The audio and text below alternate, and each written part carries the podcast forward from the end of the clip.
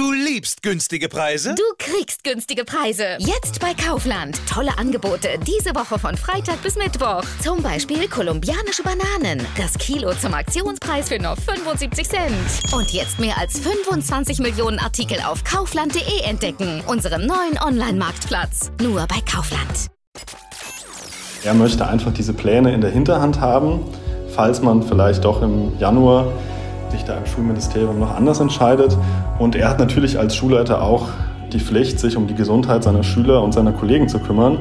Und er möchte sich dann später einfach nicht vorwerfen lassen, dass er nicht alles versucht hätte. Wenn sogar einzelne Schulleiter rebellieren. In Duisburg ist ein Konzept für den Hybridunterricht an einer Grundschule fertig darf nur nicht umgesetzt werden. Wenn Land und Kommune Nein sagen, ja, dann wird es schwierig. Welche Möglichkeiten Schulleitungen da überhaupt haben, besprechen wir hier im Podcast. Außerdem gebe ich euch Tipps für die besondere Weihnachtsvorbereitung während Corona. Ich bin Florian Pustlauk. Guten Morgen. Der Rheinische Post Aufwacher. Der Nachrichtenpodcast am Morgen. Das Wetter wird heute ungemütlicher. Leichter Regen ist immer wieder mit dabei, vor allem ab dem Mittag. Dazu viele dichte Wolken. Es gibt auch teilweise ein paar kräftige Windböen. Wird etwas milder als zuletzt mit bis zu 6 Grad. Und so geht es dann auch erstmal am Wochenende weiter. Grau mit vielen Schauern und milder. Stellenweise bleibt es dann auch mal etwas länger trocken. Frost droht nachts nur noch in höheren Lagen. Die neue Woche startet dann sogar wieder mit um die 10 Grad und es bleibt weiter wechselhaft. Mit mir wird es ein Aussetzen der Schulpflicht nicht geben. Das hat NRW-Schulministerin Yvonne Gebauer am Mittwoch nochmal ja, deutlich betont. Nur im Einzelfall kann zum Beispiel wieder Hybridunterricht eingeführt werden, aber es droht weiter Streit, weil auch einzelne Schulleiter jetzt ihre Ideen umsetzen wollen. Zum Beispiel Peter Stoiver von der Fennbruchschule in Duisburg-Walsum. Und darüber spreche ich jetzt mit Alexander Triesch, Rheinische Postreporter in Duisburg. Hi. Hi Florian. Was genau passiert da jetzt in Duisburg? Ja, also so ganz so eine radikale Idee wie damals in Solingen ist das jetzt in Duisburg nicht. Es gibt hier äh, im Stadtteil Walsum einen Schulleiter, der möchte die Klassen teilen. Ähm, und natürlich nicht dafür sorgen, dass jetzt die Schüler zu Hause bleiben, so wie das ja damals in Solingen versucht wurde, sondern er möchte mit der Teilung erreichen, dass morgens eine Hälfte in die Schule kommt und mittags bis nachmittags die andere Hälfte. Hm, du sagst es schon nicht so radikal mit äh, wie in Solingen. Damals hat sich ja die ganze Stadt Solingen mit dem Schulministerium angelegt, hat ja auch äh, äh das Veto kassiert. Wie soll das jetzt in Duisburg umgesetzt werden und wie sieht das Konzept dann genau aus? Weil eigentlich hat ja auch Schulministerin Gebauer Nein gesagt zu so einer pauschalen Lösung und auch das Duisburger Schulamt hat ja schon Nein dazu gesagt. Ne? Tatsächlich sind die Chancen, dass dieser Plan des äh, Schulleiters hier in Duisburg äh, funktionieren wird, relativ gering. Das weiß er auch selbst. Ich habe lange mit ihm gesprochen darüber und er möchte einfach diese Pläne in der Hinterhand haben, falls man vielleicht doch im Januar ähm, sich da im Schulministerium noch anders entscheidet. Und er hat natürlich als Schulleiter auch die Pflicht, sich um die Gesundheit seiner Schüler und seiner Kollegen zu kümmern. Und er möchte sich dann später einfach nicht vorwerfen lassen, dass er nicht alles versucht hätte. Aber warum ist das denn so unwahrscheinlich, dass das durchkommt? Weil Duisburg hat ja auch eine sehr hohe Wocheninzidenz aktuell, über 200. Gehört damit also auch zu den ja, Bereichen in NRW, wo es besonders schlimm ist aktuell. Wieso kann er das dann trotzdem nicht durchsetzen? Genau, ähm, Duisburg hat seit ja, mehreren Wochen eigentlich schon eine Inzidenz über 200 und gehört damit eigentlich auch zu den Städten, denen das Schulministerium noch so ein paar mehr Freiheiten gibt. Das gilt allerdings nicht für Grundschulen, so wie die ähm, Wenbruchschule hier in Duisburg. Und deswegen ist es eigentlich ja, fast ausgeschlossen, dass jetzt die Bezirksregierung Düsseldorf, an die sich der Schulleiter gewandt hat, da jetzt irgendwie einlenken wird. Aber ja, er möchte es einfach versuchen und vielleicht auch irgendwie ein Signal senden. Jetzt nochmal zusammengefasst, also welche, welche Rechte haben Schulleiter überhaupt äh, in dem Fall jetzt aktuell, weil ja eigentlich Land und Kommune selber Nein sagen, da kann ja nicht ein einzelner Schulleiter sagen, mache ich trotzdem. Natürlich nicht. Also Schulleiter sind in der Regel ja verbeamtet und haben sich dann auch an Vorgaben zu halten. Da ist ja wirklich dann in so einem bürokratischen Apparat alles Mögliche geregelt vom Unterrichtsbeginn, von den Unterrichtszeiten, was auf dem Lehrplan steht, da kann man jetzt nicht einfach selber entscheiden, ähm, was man machen möchte. Und deswegen muss jede Maßnahme, die man hier treffen will, natürlich dann angemeldet werden. Und wenn das Schulamt Nein sagt, äh, oder die Bezirksregierung, dann ist das natürlich auch erstmal Nein. Was droht denn Schulleitern, wenn sie sich nicht an diese behördlichen Anweisungen halten? Da gibt es ja so einen Begriff, remonstrieren. Was steckt dahinter? Genau, remonstrieren heißt, dass ein äh, Beamter sich gegen eine Anordnung äh, eines Vorgesetzten wehren kann. Also er kann damit im Prinzip zum Ausdruck bringen, dass er rechtliche Bedenken hat, wenn er das so durchsetzt. Und das ist halt hier der Fall, weil Herr Stoiber von der äh, Duisburger Schule eben der Ansicht ist, dass der Infektionsschutz derzeit nicht gewahrt ist und ähm, es da eben gesundheitliche ähm, Probleme geben könnte. Und deswegen hat er eine Remonstration an, das, an die Bezirksregierung geschickt. Und äh, damit möchte er eben zum Ausdruck bringen, dass er das äh, für unrechtmäßig hält, ihm seine Teilung der Klassen zu verwehren. Aber falls er natürlich jetzt daraufhin auch keine, äh, keine positive Antwort erhält im Sinne von, dass er das durchsetzen darf, dann muss er sich natürlich daran halten. Und falls er das dann trotzdem macht, äh, kann es dann natürlich im schlimmsten Fall eine Disziplinarstrafe geben. Ja, erinnern wir uns zurück, dass das Solinger Modell, wie es ja damals genannt wurde, dieser Hybridunterricht, wo ein Teil der Klasse zu Hause bleibt und ein Teil in die Schule geht, das hat ja, obwohl es abgelehnt wurde, ein Schulleiter ja für wenige Tage auch durchgesetzt damals. War so ganz, ganz interessant. Wie sieht das in Duisburg ansonsten an den Schulen aus? Ähm, wie, wie, wie ist überhaupt die Corona-Lage an den Schulen in Duisburg, jetzt auch an der Fennbruchschule? An der Fennbruchschule gar nicht mal so dramatisch. Also da gab es bisher ein paar Corona-Fälle unter den Schülern und den Lehrern, aber jetzt keine großartigen Ausbrüche. Der Plan von Herrn Stoiber ist aber eher so ein Präventionsplan. Also er ist der Ansicht, dass ja, die, die, die Lage nicht erst aus dem Ruder laufen muss, bevor man Maßnahmen ergreift. Und äh, er möchte das halt gern vorher machen, bevor er da äh, Dutzende Fälle hat. Du hast länger mit ihm gesprochen. Wie bewertest du das Ganze? Ist das genau der richtige Weg jetzt, auch wenn äh, der Weg von Schulministerin Gebauer sehr strikt scheint? Ja, das muss man wahrscheinlich von Einzelfall zu Einzelfall bewerten. Also Herr äh, Stoiber hat sich da wirklich enorm viel Mühe gemacht. Er verfolgt diese Pläne jetzt seit den Herbstferien und hat auch mit den Eltern und mit den äh, Lehrerkollegen gesprochen. Die stehen da im großen Teil alle hinter ihm. Und ähm, das ist ja jetzt auch nicht so schwierig, eine Grundschulklasse zu teilen. Das sind ja zum Teil echt noch kleine Kinder, die ähm, zu Hause nicht einfach unbeaufsichtigt lernen können. Und äh, das hat aber anscheinend sehr gut funktioniert und er hat dann eine Lösung gefunden. Und ja, ich würde sagen, wenn man da jemanden hat, der sich das wirklich über so lange Zeit so detailliert überlegt hat, dann müsste man vielleicht auch in so einer Lage wie gerade mal darüber nachdenken, ja, ein bisschen mehr Freiheiten zu gewähren. Das könnte also ein gutes Beispiel für Schulleitungen in ganz NRW sein.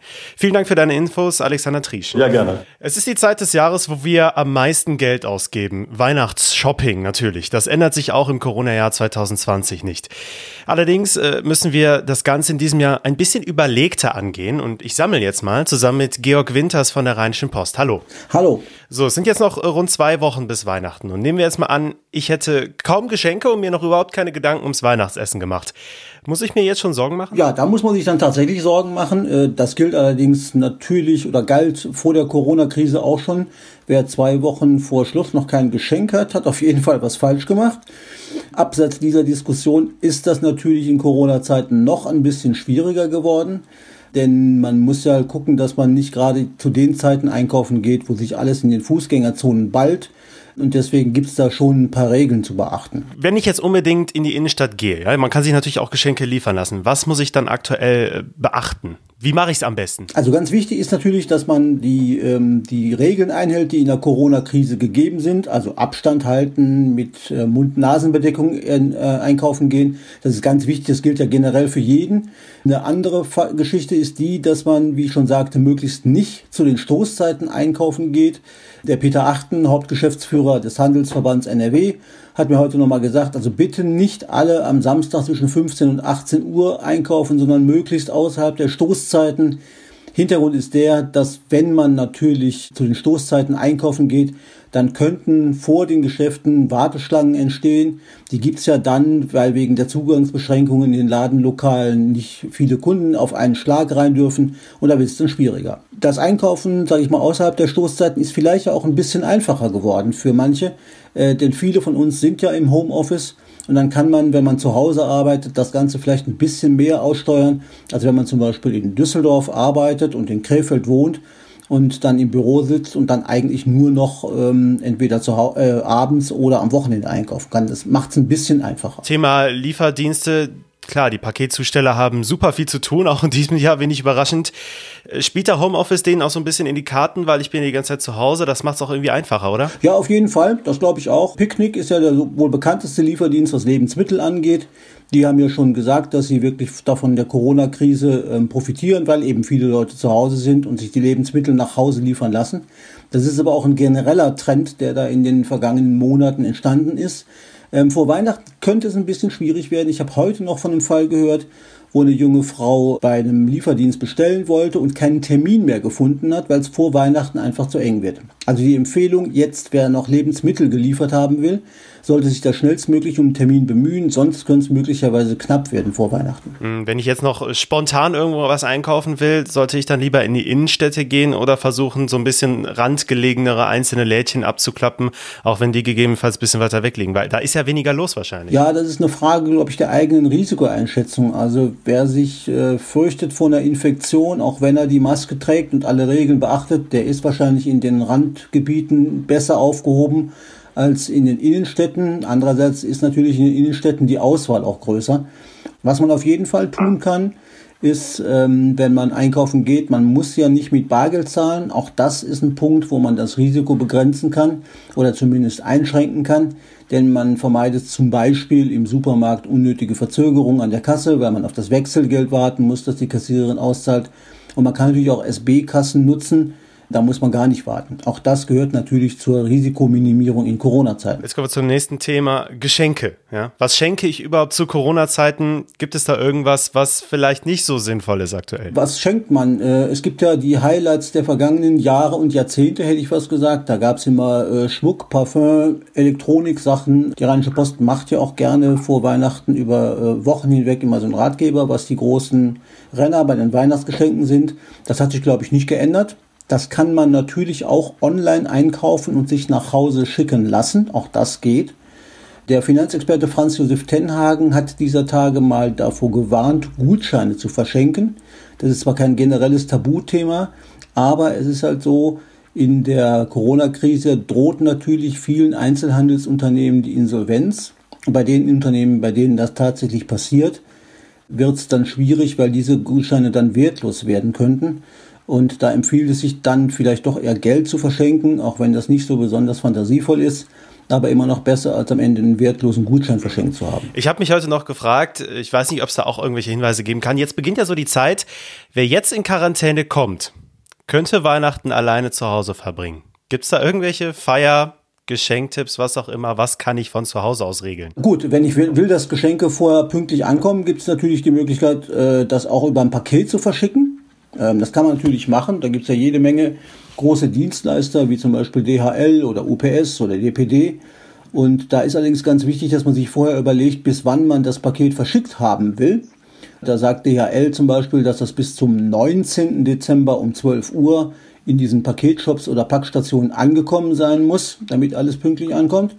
Bei Hermes oder UPS geht es, glaube ich, noch bis zum 21. Dezember, bei DPD sogar bis zum 22. Dezember. Auf jeden Fall wichtig, wer was verschenken will und das verschicken will, der sollte rechtzeitig einfach zum Paketservice gehen. Vielen Dank, Georg Winters. Gerne. Und diese Themen werden heute kurz vor dem Wochenende auch noch interessant für euch.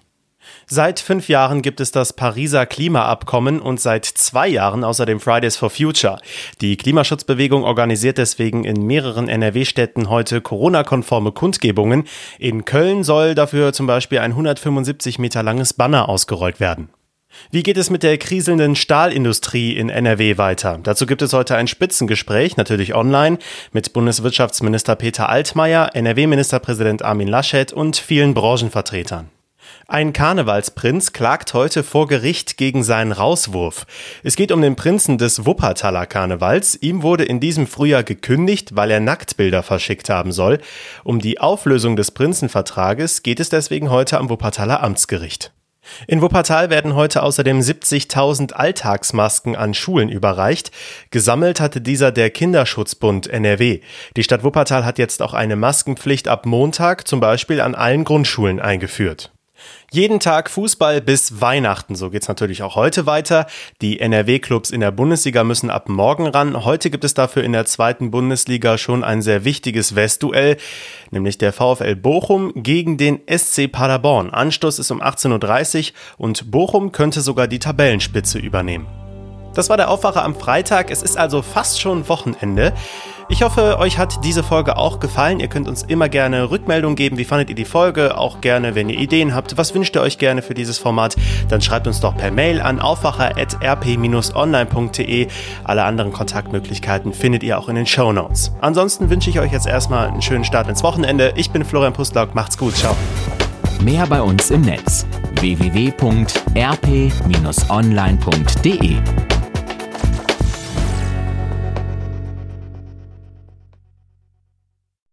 liebst günstige Preise? Du kriegst günstige Preise. Jetzt bei Kaufland. Tolle Angebote diese Woche von Freitag bis Mittwoch. Zum Beispiel Grünländer Schnittkäse, die 110 Gramm Packung für je 1,44. Und Coca-Cola und weitere Sorten, der 12 mal 1 Liter Kasten für je 8,52 zuzüglich Pfand. Dies und vieles mehr nur bei Kaufland.